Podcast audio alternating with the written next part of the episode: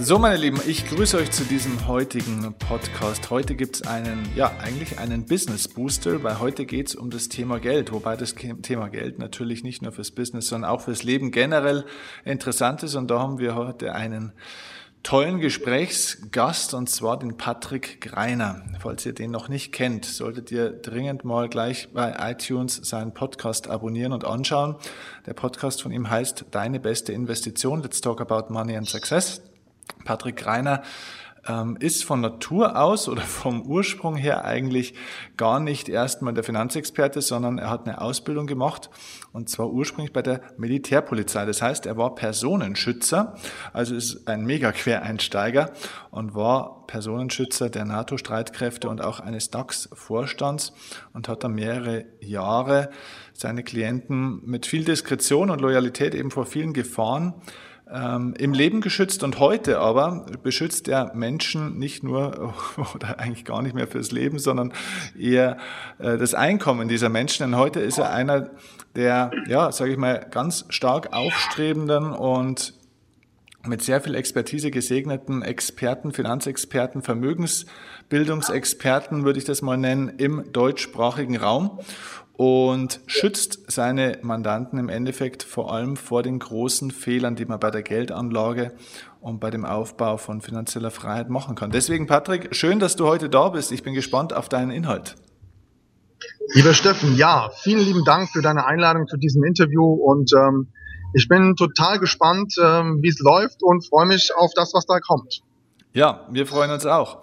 Äh, es gibt ja wahnsinnig viele Leute heutzutage, die immer wieder auch angeben, sie wüssten, wie man finanzielle Freiheit erlangt und ähm, wie das Ganze so funktioniert. Woher, wenn du doch ursprünglich Personenschützer bist, woher kannst du das? Woher weißt du das? Also der, der Verdacht vom Personenschützer zum Finanzexperten, der liegt ja erstmal, also da liegt ja die Verbindung nicht gleich direkt auf der Hand. Wie ist das dazu gekommen, dass du heute über die Themen Bescheid weißt und vielen Menschen da auch einen tollen Inhalt geben kannst dazu? Ja, also ich beschäftige mich schon seit ich Anfang 20 bin ähm, mit dem Thema Finanzen und Investments und hatte auch damals schon Investmentdepots und so weiter und Aktien gekauft und hatte damals eben in meiner Ausbildung bei der Militärpolizei, ähm, war es mir überhaupt gar nicht in den Sinn gekommen, dass das irgendwann mal mein Job wird, sondern es war eher ein Hobby. Mhm. Ja, und damals, als ich für den DAX-Vorstand ähm, tätig war, äh, wurde ich dann Kunde bei einem Finanzdienstleister. Und ähm, als meine Schutzperson damals zurückgetreten ist, dann wurde das gesamte Sicherheitsteam ausgetauscht. Das ist in der Branche allgemein üblich. Mhm. Und ähm, ja, ich war dann quasi auf Jobsuche. Das Problem ist ja, dass solche Jobs eben nicht in der Zeitung stehen, sondern da läuft sehr viel intern ab über verschiedenste Kontakte. Mhm. Und in einem in einem normalen Gespräch mit meinem damaligen Berater hatte ich das so erwähnt, dass ich gerade eben auf Jobsuche bin und er sagte, hey, du hast dich doch immer schon für das Thema Finanzen interessiert, willst du nicht mal bei uns ein Praktikum machen? Und so gelang mir quasi der Einstieg damals in die Branche, völlig unerwartet. Mhm. Und ja, lief aber doch wesentlich besser, als ich, als ich es gedacht habe. Und ich habe dann einiges erlebt, einiges ähm, ja, klassisch durchgemacht, wie das so in Finanzvertrieben auch ist. Habe dann aber irgendwann die negative Seite erlebt und irgendwann eben eine Möglichkeit gefunden, meine eigene Agentur zu gründen. Und heute, wie du es vorhin gesagt hast, schütze ich eigentlich meine Mandanten nicht mehr persönlich, sondern ich schütze sie überwiegend vor dem gesamten undurchsichtigen Provisions- und Fondskostenmodell der Finanzdienstleistungsbranche, denn die meisten Kunden, also ist, man sagt sogar 98 Prozent aller Kunden wissen nicht, dass sie dieses gesamte Provisions- und Vorkostenmodell der Branche zu ihrem eigenen, deutlich finanziellen Vorteil nahezu komplett ausschalten können und es sogar eine Möglichkeit gibt, wie du interne Vertriebsprovisionen, sogenannte Kickbacks, Cash auf dein Kunde als Konto zurückerstattet bekommen kannst. Und ja, das ist so meine Message, auch deswegen der Podcast, um diese Thematik immer weiter in die Öffentlichkeit zu bringen. Und ähm, ja, seit Februar sind wir mit dem Podcast online und die Resonanz ist, ist mega gut. Ja, glaube ich. Ja, du machst es auch gut. Du hast auch eine, äh, finde ich, angenehme Art und ich finde, man merkt, ich habe auch äh, reingehört natürlich in deinen Podcast, man merkt, da schon auch ähm, deine Vergangenheit, weil heutzutage ist es ja so, dass auch ganz viele zum Thema, ja, auf der einen Seite zum Thema Geld, auf der anderen Seite aber auch oftmals zum Thema Unternehmensaufbau und so weiter. Da geben wir heutzutage manchmal Leute auch Tipps, da wo du sagst, Mensch, die sind ja gerade mal aus dem Stimmbruch raus, ne? Also die, woher wissen die das, woher ja. kennen die das, ne? Aber bei ja. dir merkt man, dass du einfach auch schon wirklich viel gesehen und viel erlebt hast. Du, bevor du uns ähm, da jetzt vielleicht so ein bisschen auch dein Wissen gibst, äh, vor allem auch zu die Gefahren interessieren mich dann natürlich auch, wo die meisten Leute auch erstmal äh, tatsächlich aktiven Schaden nehmen äh, beim Thema Geldanlage. Ähm, möchte ich aber von dir zuerst ganz gern noch mal ein bisschen auf diese Vergangenheit kurz eingehen, weil das ist ja schon eine spannende Geschichte mit dem Personenschutz auch. Ähm, jetzt denkt man, glaube ich, als Otto Normalverbraucher, ähm, und nicht Branchenkenner als Personenschützer, naja, also hier NATO-Streitkräfte und DAX-Vorstand, ich meine, das ist dann ein Mann, der war wahrscheinlich mehrere Millionen schwer, ähm, da wird er ja schon auch was verdient haben. Also warum hast du das damals eigentlich aufgehört? Warum bist du da gewechselt in diese Finanzdienstleistungsbranche? Ja, also man muss da einfach mal wissen, ähm, dass eben auch in der Öffentlichkeit wahrscheinlich so ein bisschen ein falsches Bild darüber besteht, ähm, wie Personenschützer arbeiten. Also wirklich jetzt, ich rede jetzt nicht von diesen Showbiz-Bodyguards, sondern wirklich diese Wirtschafts- ähm, Sicherheitsleute, die beispielsweise für Politiker oder in meinem Fall Generäle oder Wirtschaftsbosse arbeiten. Das ist komplett anderes, das ist ein komplett anderes Business und einer der Gründe war, dass du in der Regel ja eigentlich überhaupt kein Privatleben hast. Ne? Denn es ist so, du, du fängst vor dem eigentlichen Tag deiner Schutzperson an zu arbeiten und gehst erst nach Hause, wenn diese wieder zu Hause abgeliefert wurde. Mhm. Das heißt, so 280 bis 340 Arbeitsstunden pro Monat war bei uns normal. Wow.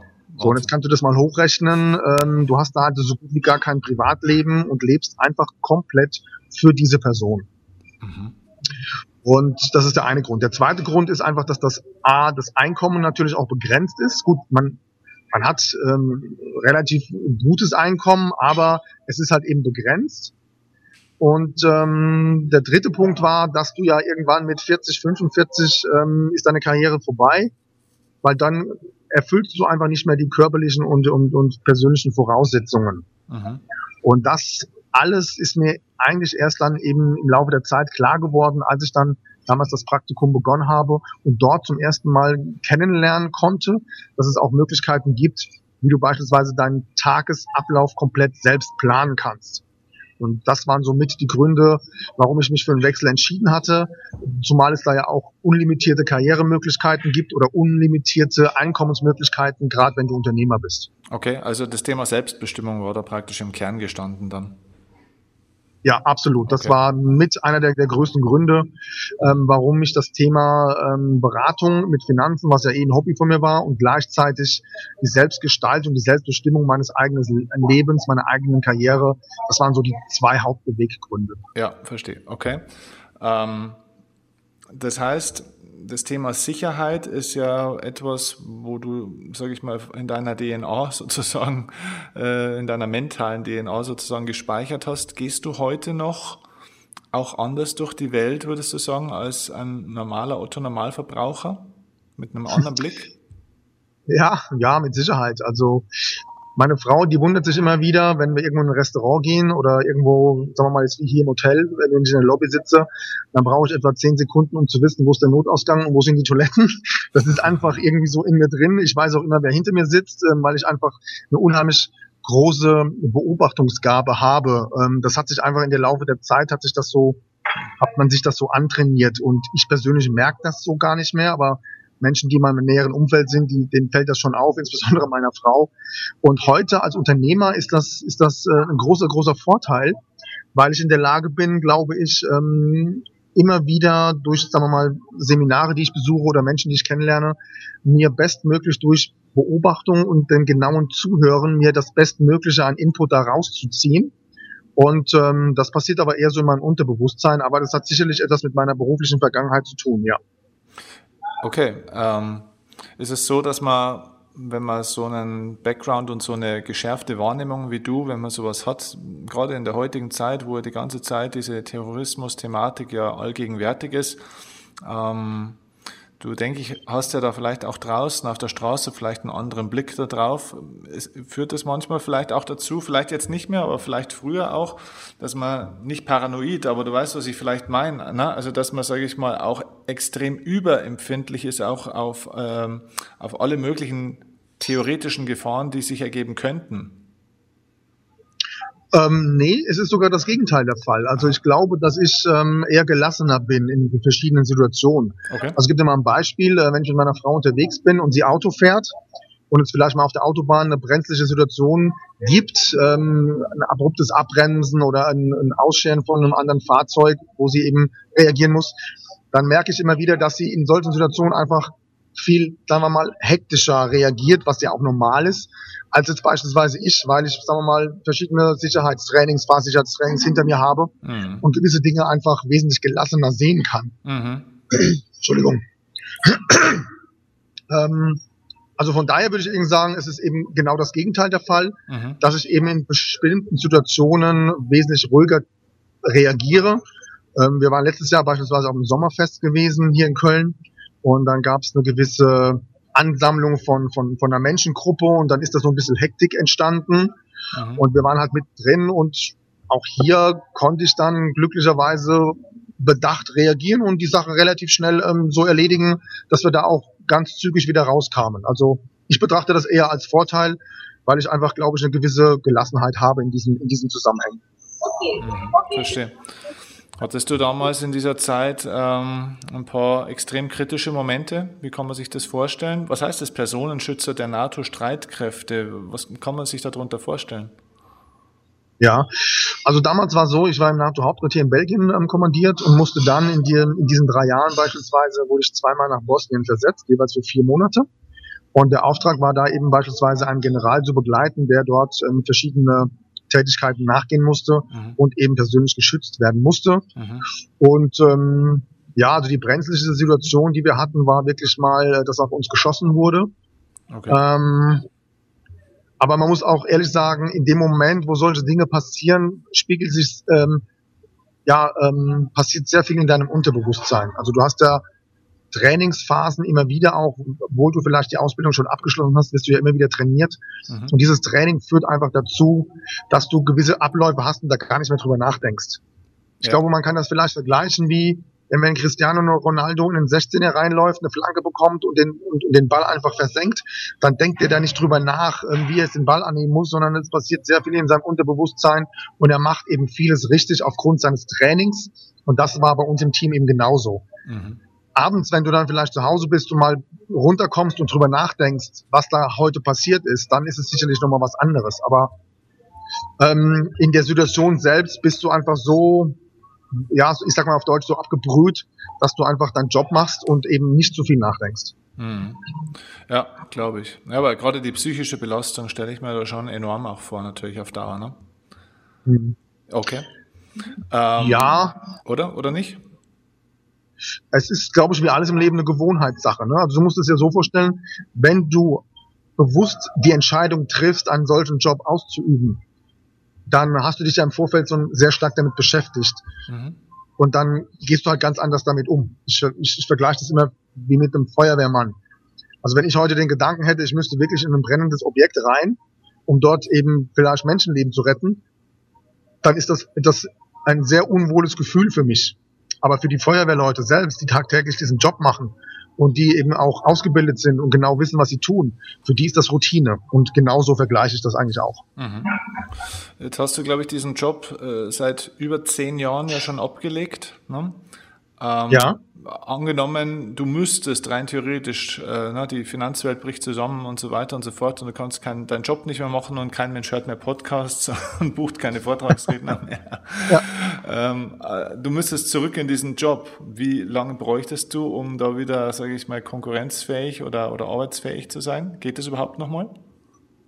Hm, das wird sehr, sehr schwierig. Also in diesen zehn Jahren hat sich ja viel geändert. Also erstens mal bin ich, das muss man halt ganz klar so sagen, seit zehn Jahren nicht mehr im Training. Okay. Und das sind mir alle anderen, sagen wir mal, Ex-Polizisten oder Ex-KSK-Leute ähm, und so weiter, sind mir da um Längen voraus. Mhm. Und dann bin ich mittlerweile eben auch schon 42 und ähm, du kommst dann halt eben irgendwann an deine Grenzen. Und das ist, ich vergleiche das immer gerne mit dem Sport. Äh, bei Fußballprofis ist ja auch irgendwie so mit 35 ungefähr Ende. Und das ist in meinem Job genauso. Mhm. Also die körperlichen Voraussetzungen, die könnte ich sicherlich äh, bei weitem nicht mehr so erfüllen, wie das jetzt ein junger 25-jähriger Polizist machen könnte. Mhm. Ähm, klar hat man eine gewisse Erfahrung oder vielleicht einen gewissen Blickwinkel für verschiedene Dinge, aber das reicht eben nun mal nicht in diesem Job, sondern das, das sind viele, viele verschiedenste Komponenten, die eine Rolle spielen. Das Einzige, was ich mir vorstellen könnte, wäre vielleicht unter der Voraussetzung, wie du es gerade gesagt hast, dass ich in die Branche wieder zurückgehen würde, vielleicht eher so eine Art Beraterfunktion einnehmen könnte. Mhm. Das wäre vielleicht eher realistisch. Ah, okay, verstehe. Äh, wie ist es, womit verdienst du heute eigentlich jetzt primär dein Geld? Was sind deine Einkommensströme? Ähm, die sind sehr vielfältig geworden, ähm, teilweise aufgrund meines Jobs und teilweise aufgrund ähm, meiner Technik. Also, oh, Entschuldigung, nicht meiner Technik, sondern aufgrund der Technik. Mhm. Ähm, also ich bin halt eben klassisch ähm, Berater. Wir beraten Kunden in finanziellen Angelegenheiten auf Honorarbasis. Kunden heißt ähm, äh, Privatperson oder Unternehmen oder? Wir haben alles. Wir haben ähm, wir haben Privatpersonen, wir haben Geschäftsleute, wir haben Prominente, wir haben Fußballprofis, wir haben Privatiers, ähm, Politiker, also die komplette Palette. Mhm.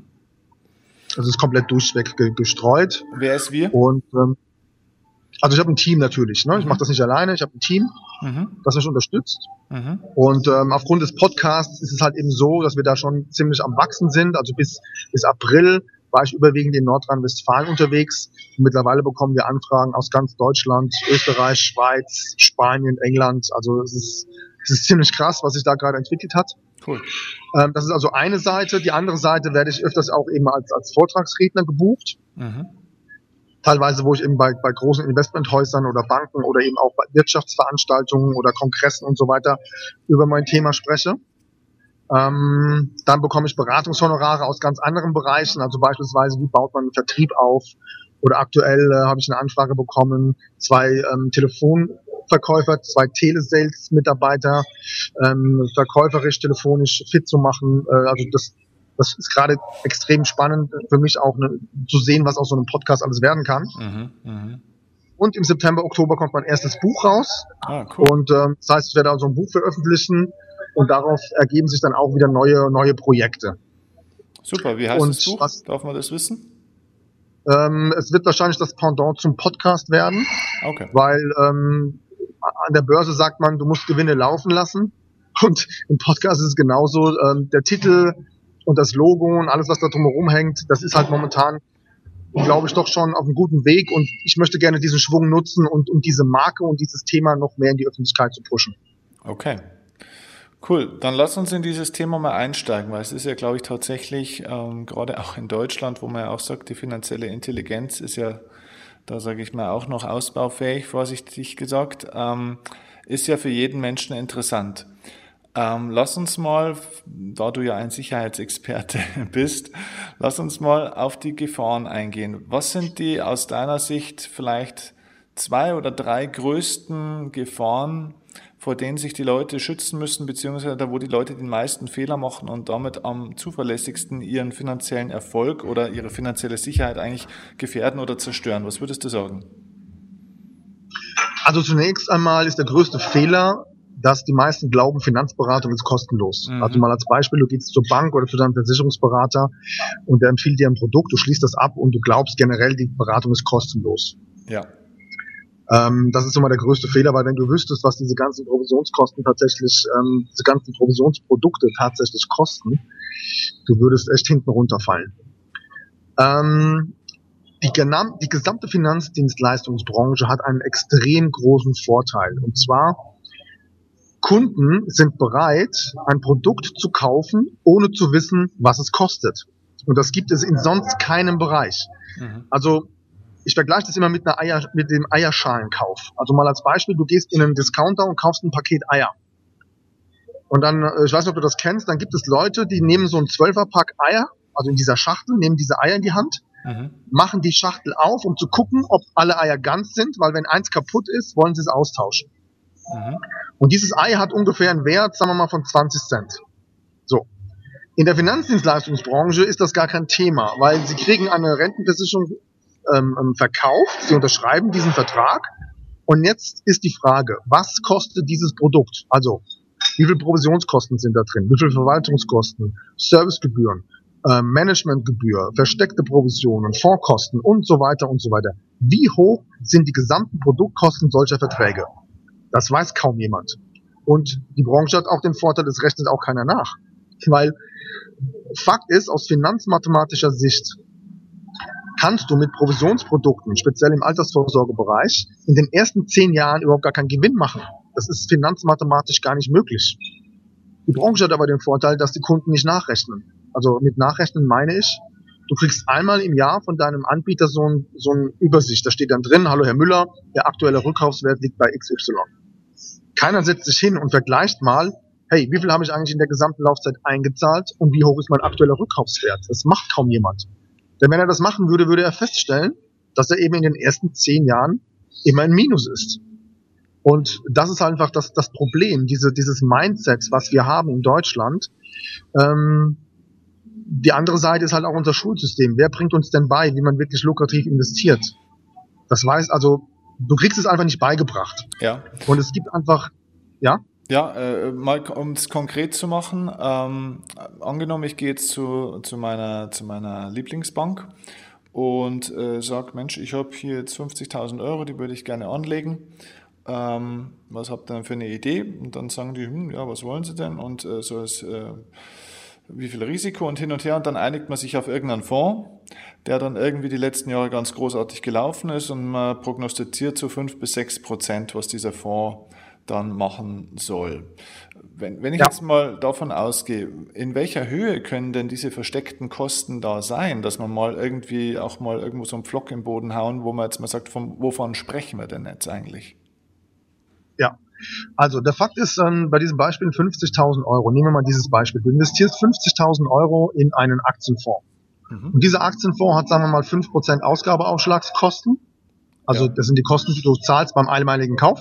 Ja. Und er hat eine, eine, eine Verwaltungsgebühr, eine sogenannte TER-Gebühr von, sagen wir mal, 1,9 Prozent. Mhm. Dann bedeutet das effektiv, dass dein Fonds ja schon mal mindestens 6,9 Prozent Rendite erzielen muss, damit du bei plus minus null bist. Ohne. Nämlich 5% Ausgabeaufschlag ja. plus 1,9% Verwaltungsgebühr. Ohne Inflation gerechnet und so weiter. Ne? So, mhm. genau. Jetzt rechnest du die Inflation noch drauf und dann bist du ja fast schon bei 10%. Ja. So, das ist die eine Seite. Die zweite Seite ist, in dieser TER-Gebühr, die Total Expense Ratio Gebühr, ist eine Kickback-Provision, eine versteckte Provision drin.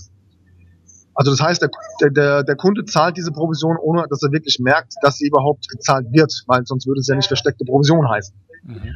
Und damit du hier auch mal eine Zahl hast, wenn du 150 Euro über 30 Jahre in ein Investmentfonds investierst, gehen dir alleine an Kickback-Zahlungen von circa 22.000 Euro verloren. Also das ist das Geld, was an versteckten Provisionen die Banken und der Vertrieb erhält. Okay. So. Mhm. Jetzt gibt es eben den Trick, dass du alle diese Kosten ausschalten kannst und du dir die Kickbacks vom Vertrieb wieder zurückholst. Das ist aber kaum bekannt, weil eben 99 Prozent aller Finanzberater auf Provisionsbasis vergütet werden und die gesamte Branche keinerlei Interesse daran hat, dass dieses Thema groß in die Öffentlichkeit kommt. Und das ist das Problem. Okay. Ähm, gut, also man kann sich gegen diese, man kann sich praktisch schützen gegen diese versteckten Kickbacks oder gegen diese versteckten Provisionen. G gilt es für alle Fonds? Das gilt für in der Regel alle in Deutschland zu erwerbenden Fonds, ja. Das heißt, auch jeder Fonds, würdest du sagen, in Deutschland, jeder klassisch gehandelte Fonds, hat auch diese Kickbacks und versteckten Kosten, oder? In der Regel schon. Man lässt, also jeder Fonds hat ja ein sogenanntes Fact Sheet, also so eine Art Bedienungsanleitung, nennen wir das mal so, wo die Kosten ausgewiesen sind. Macht und jeder Fonds hat eine mhm. sogenannte, ja, erzähl nur. Und jeder Fonds hat eine, eine sogenannte TER-Gebühr, also die sogenannte Total Expense Ratio Gebühr, auch die ist ausgewiesen. Und in dieser TER-Gebühr ist der Kickback versteckt. Ja. Okay.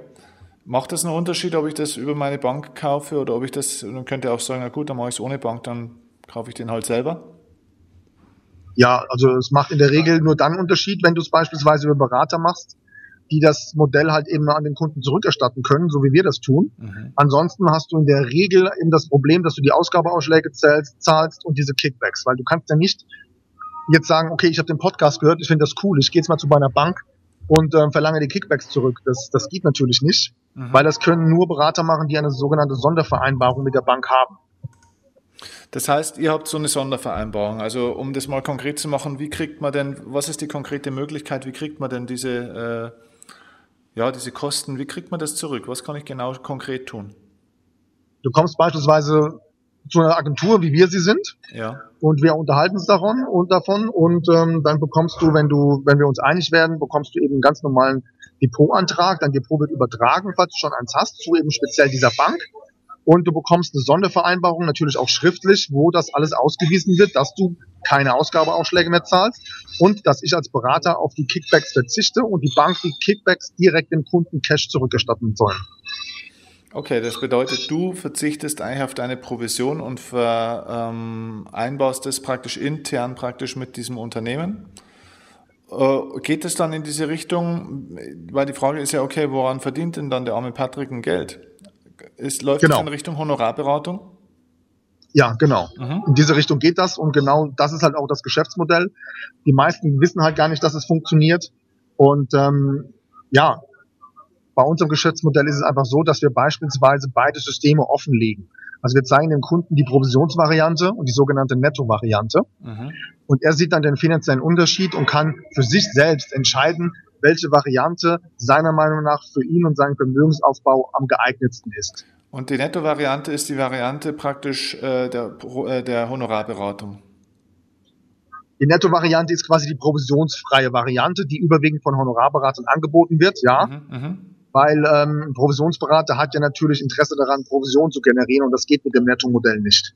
Ja, wenn ich jetzt zu dir komme und ich äh, angenommen mal wäre relativ bei Null was zahle ich da an Honorar für deine Beratung? Was, was ist ungefähr, sage ich mal, die Range, in der sich sowas bewegt?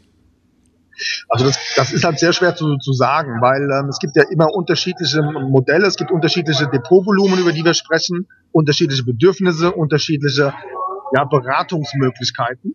Mhm. Und ähm, das entscheiden wir immer individuell ähm, zusammen mit dem Kunden. Aber da wir die Provision der Berater offenlegen, sind wir in der Regel immer 20 bis 30 Prozent günstiger als der Provisionsberater. Okay, verstehe. Mhm. Und ja. nicht nur, das ist ja der Punkt, und nicht nur, dass wir günstiger sind, sondern dadurch, dass wir ja auf Provisionen verzichten und dass die, dass die Nettomodelle deutlich günstiger sind, kommt ja wesentlich schneller deutlich mehr Geld beim Kunden im Depot oder in der Altersvorsorge an.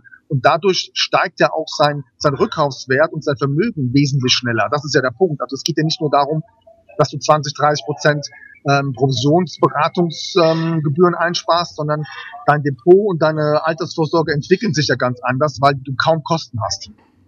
Ja, das heißt, äh, so dein erster Impuls oder Rat ist, ähm, weg von dieser Provisionsberatung, such dir einen guten Honorarberater oder eine Agentur, die eben sowas auf Honorarbasis praktisch anbietet. Ne?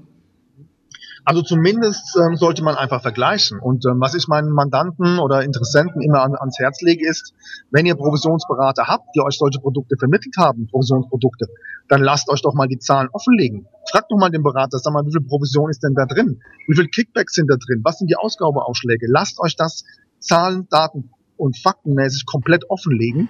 Und ihr werdet merken, dass die meisten da schon Probleme mit haben, weil keiner offen wirklich gerne über seine Provision spricht. Und ähm, das sollte man einfach schon mal in Frage stellen, weil ähm, ja bei uns bekommen die Kunden halt ganz offen mitgeteilt, wie die Provision ist, wie unser Honorar ist. Er kennt alle Zahlen und kann für sich einfach selbst entscheiden. Das wird aber im Endeffekt auf Stundenbasis abgerechnet, ne? wie wenn man sich einen ganz normalen anderen Coach nimmt, wie einen Personal Coach, so mehr oder weniger. Also wir haben zwei Modelle. Einmal haben wir die Stundenvariante und einmal haben wir die pauschale Variante. Mhm. Und auch das entscheiden wir ähm, ja individuell mit dem Kunden, legen ihm auch hier beide Varianten offen und auch er kann wählen, welche Variante für ihn am besten passt. Okay. Wo liegt da so ein Stundensatz bei euch? Boah, das ist unterschiedlich. Also das fängt, glaube ich, so bei 120 Euro an und geht bis 180 Euro hoch. Mhm. Ähm, ich persönlich bin kein Fan von Stundenhonoraren aus dem einfachen Grund, weil ähm, es ja auch eine kontinuierliche Betreuung des Kunden ähm, ähm, erfordert. Und wenn ich mich mit meinen Mandanten unterhalte, zwei, dreimal im Jahr, dann möchte ich nicht, dass der immer im Hinterkopf, Hinterkopf hat, ja verdammt, jedes Mal, wenn der Greiner kommt, ähm, kriege ich wieder eine Rechnung. Ja. Mhm. So, das, davon halte ich also nichts. Es gibt viele Kollegen, die machen das. Wir machen das nur ungerne, nur aus, aus, auf ausdrücklichen Wunsch des Mandanten, weil einfach die pauschale Variante deutlich auch hier deutlich günstiger ist und der Kunde einfach diesen, diesen, diesen Zeitdruck in Anführungszeichen bei einem Beratungsgespräch vom Kopf her gar nicht hat. Das heißt, da gibt's fertige Pakete von euch. Genau. So, okay. Ja. Äh, wo liegt das ungefähr preismäßig? Bloß, dass die Leute mal wissen, okay, ähm, was sollte ich denn auch bereit sein zu investieren, wenn ich eine seriöse Beratung auch möchte? Weil die Leute sind ja immer noch, wie du es richtig sagst, auf dem Stand, eigentlich kriege ich es ja for free. Was wir jetzt ja eigentlich so ein bisschen entlarvt haben, äh, ist ja eben nicht so. Aber wo liegt da ein vernünftiger Bereich? Ja, also es ist relativ einfach in unserem Modell. Wir legen die Provisionsvariante offen, das heißt, er weiß ganz genau, wie hoch die Beraterprovision ist.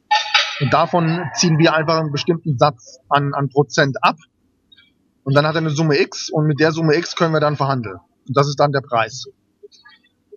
Kannst du Beträge sagen, wo ich sage, okay, wenn ich jetzt eine Privatperson bin, sage ich jetzt mal als Beispiel mit, was weiß ich, ja, nehmen wir wieder den, nehmen wir den, den Familienvater oder die Familienmama, die 50.000 Euro irgendwie irgendwo herbekommen hat und nicht in die nächste Immobilie investieren will, sondern jetzt nicht weiß, okay, was kann ich denn damit machen? Soll ich einen Fonds kaufen? Versicherung muss man vielleicht auch noch mal ein bisschen drüber schauen und so weiter. Was würdest du der empfehlen? Ja, also fangen wir mal oder bleiben wir mal bei dem Thema mit den 50.000 Euro. Das ist ein gutes Beispiel. Mhm. Also nehmen wir mal an, du hast 50.000 Euro in deinem Depot oder willst 50.000 Euro investieren. Dann hast du 5% Ausgabeaufschlag in der Regel. Das sind 2.500 Euro, die quasi der Berater an Provision bekommt. Ja. So. Und ähm, dann kommen dazu zukünftige Einzahlungen, weil wenn er noch weiterhin einzahlt, fallen ja immer wieder 5% Kosten an.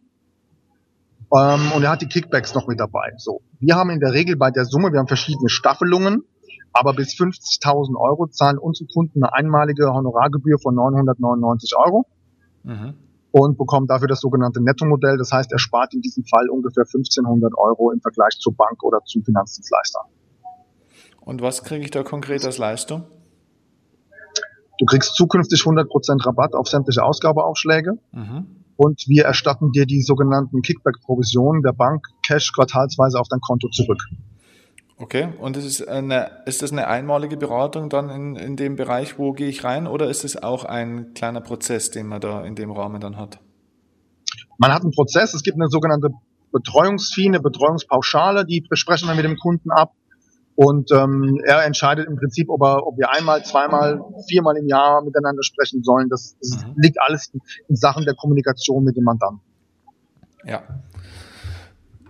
Sowas ist äh, aus meiner Sicht total sinnvoll und total gut, sowas zu machen, weil was man sich ja jetzt immer oftmals noch nicht richtig ausrechnen und nicht vorstellen kann, teilweise, was ja auch diese ganzen, diese ganzen Kosten ja nicht nur einmalig mit diesen Roundabout, mit Inflation und Ausgabeaufschlag und so weiter, ne, diese roundabout 10 Prozent. Das ist ja noch gar nicht das Problem, sondern das Problem ist ja, wenn du das über 10, 20 Jahre mal hochrechnest, ne, mit den ganzen ja. Jährlich versteckten Kosten und die dir jedes Jahr ja weggehen und was das im Zinseszinseffekt ausmacht. Ich weiß nicht, ob du rein zufällig, ja, wir haben es ja nicht abgesprochen, ob du rein zufällig eine Art Rechenbeispiel hättest oder so, aber ich habe da in dem Buch von Tony Robbins, ne, dieses aktuelle von ihm, Money, ähm, da ist ein wunderbares Rechenbeispiel eben auch drin, da wo man wirklich, da wo er, glaube ich, zwei oder drei Varianten, äh, wo er mal vorstellt, wenn jemand einmalig, ich weiß es nicht mehr, ich glaube 100.000 Euro anlegt ähm, und das dann über 20 Jahre laufen lässt und äh, bei dem einen Produkt hat er irgendwie äh, drei Prozent Kosten, bei dem anderen zwei Prozent Kosten und bei dem nächsten ein Prozent Kosten, wo man meint, na gut, das sind ja nur ein, zwei Prozent, aber wenn man sich das zum Schluss ausrechnet, dann kommst du da auf unfassbare Zahlen, äh, was du da eigentlich wirklich, ja, eigentlich Geld verlierst, effektiv verlierst. Absolut, absolut. Also ähm, ich kann dir sagen, dass wir bisher noch keinen Mandanten beraten haben, der einen finanziellen Mehrwert von unter 25.000 Euro rausgeholt hat. Noch keinen einzigen. Okay, also mindestens 25.000 Euro Mehrwert. Auf welchen Zeitraum gesehen oder, oder wie kann man das? Definieren? Also in der Regel so ab, ab 20 Jahre aufwärts. Mhm. Und ähm, ich sag mal so im Durchschnitt ab 150 Euro monatlich. Das ist so ungefähr ein Richtwert. Also wenn du 150 Euro monatlich in Form einer Altersvorsorge oder Investmentdepot investierst mhm. und mindestens 20 Jahre investierst, mhm. schätze ich jetzt das müsste man halt mal genau berechnen. Mhm, Aber dann haben wir schon eine deutlich fünfstellige Summe an, an Mehrwert, die du dadurch erzielst. Ja, das ist stark. Okay, ja, aber dann kann man sich das mal ein bisschen klarer vorstellen, ne? weil die Leute einfach gar kein Vorstellungsvermögen, kein mathematisches äh, Vorstellungsvermögen ja. haben, was das eigentlich wirklich bedeutet. Das ist nämlich das große Problem, von dem, wie du auch richtig sagst, eigentlich die, die ganze Finanzwelt noch so ein bisschen profitiert. Äh, profitiert. Äh, wie siehst du das momentan? Jetzt gerade haben wir hier immer noch diese ganze extreme Niedrigzinsphase und die ganzen Banken laufen ja wie aufgescheuchte Hühner durch die Gegend, weil sie nicht mehr wissen, wie sie jetzt ein Geld verdienen sollen. Glaubst du auch, dass es vielleicht sein könnte, dass das auch so ein bisschen, weil die Leute ja schon auch im Zeitalter des Internets und dieser ganzen finanziellen Bildung, wie du sie jetzt ja auch betreibst, ja schon ein bisschen eine Aufklärung auch kommt und die Leute schon langsam das auch kapieren? Also immer mehr Leute kapieren das ja, was da eigentlich so los ist. Glaubst du, dass die Banken vielleicht dahin kommen könnten und dass das vielleicht der Vorteil dieser Niedrigzinsphase ist, dass die sagen, Mensch, wir sollten auch mal auf Honorarberatungskonzepte umswitchen? niemals, niemals. Du musst es so sehen, das Provisionsgeschäft ist ein Milliardengeschäft. Wir reden hier jetzt nicht über ein paar, paar was weiß ich, 100 Millionen Euro, mhm. sondern das ist, da geht's richtig um Geld, die ganzen Finanzvertriebe und so weiter. Mhm. Das ist ein Milliardenbusiness und ähm, die Versicherungslobby, die ist so stark, die werden, ich krieg das ja mit, die werden niemals auf das Thema verzichten. Es sei denn, die EU wird irgendwann mal da eine Regel vorschieben, wie das beispielsweise in England passiert ist vor zwei Jahren. Aber ähm, die werden das, also die lassen sich das ähm, natürlich vergolden, solche, solche Beratungsmodelle auf Provisionsbasis. Also ganze Finanzvertriebe, schau dir den größten Finanzvertrieb in Deutschland an. Das Geschäftsmodell komplett ist auf Provisionsbasis ausgelegt. Warum sollten die sich den eigenen Ast absägen? Also ja. das wird nicht passieren. Es sei denn, der Gesetzgeber wird irgendwann einschreiten. Aber wir hatten jetzt gerade äh, heute tagesaktuell wieder eine Entscheidung, wo es darum ging, ob es ein Gesetz gibt, dass beispielsweise ein Provisionsberater nicht zusätzlich auch noch Honorar verlangen darf.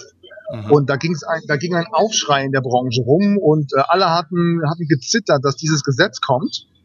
So, und jetzt, die Versicherungslobby ist so stark, dass eben genau dieser Punkt abgelehnt wurde von der Regierung und alles beim Alten bleibt. Also die, die Kunden da draußen müssen sich einfach klar machen, dass das Provisionsberatungsmodell ein sehr, sehr lukratives Geschäftsmodell ist und keiner der Big Player da oben irgendein Interesse daran hat, dass, dass die Informationen, die ich beispielsweise auch in meinem Podcast raushaue, dass das in die Öffentlichkeit kommt. Ja.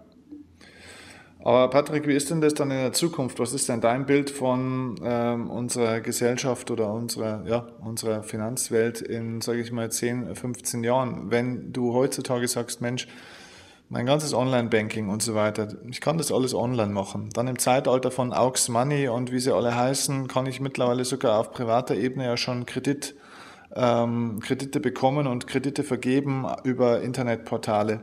Ähm, ich brauche eigentlich keinen Bankberater mehr ähm, für die ganze Anlageberatung und so weiter und so fort. Ähm, jedenfalls keinen klassischen. Ne? Das mache ich eben über Leute wie zum Beispiel über dich.